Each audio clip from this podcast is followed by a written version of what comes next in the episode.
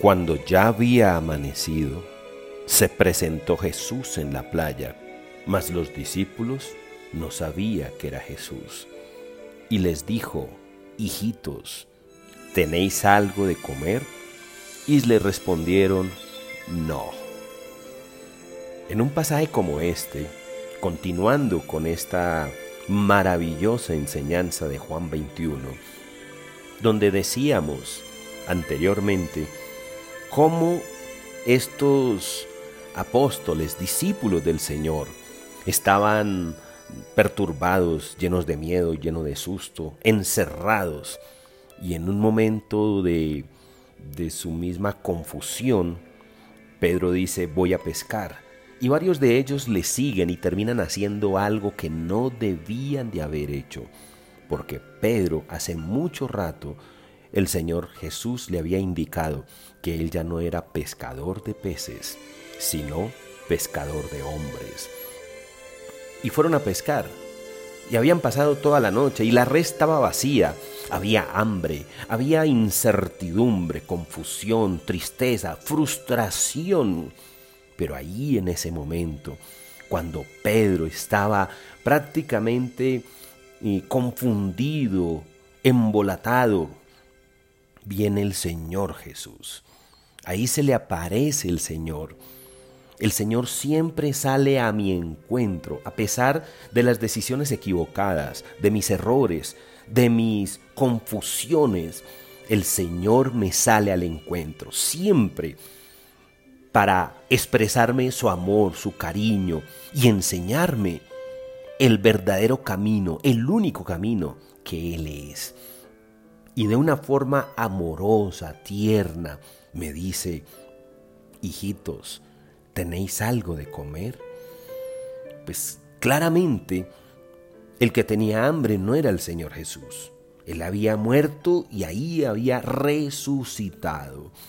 Él estaba hablando más a la necesidad de sus discípulos, porque tenían hambre, porque estaban confundidos, porque habían tomado decisiones equivocadas. Y entonces allí el Señor, con su misericordia, con su amor inigualable, sale al encuentro, a rescatarme, a hacerme entender que estoy equivocado, que no puedo seguir así, que mi llamado fue a pescar hombres y no peces. Es el desafío para hoy. ¿Y cuántos de nosotros hoy vamos por el camino equivocado? Perturbados, confundidos, llenos de miedo, de ira, de frustración, con hambre, con las redes vacías. Y en esa confusión y en ese gran y profundo miedo, tomo decisiones equivocadas y voy rumbo al despeñadero. Voy en una dirección totalmente equivocada. Y aquí el Señor me reitera, hijitos, ¿tenéis algo de comer? Y es maravilloso lo que Dios me expresa, porque Dios siempre se aparecerá a mi encuentro como ese padre que desea que su hijo retorne al orden, al camino, a la verdad, a la vida y que no se pierda en este en este mundo lleno de confusión y de muchos caminos, pero todos ellos llenos de equivocaciones y de errores. Dios está ahí para decirte, hijitos, ¿tenéis algo que comer?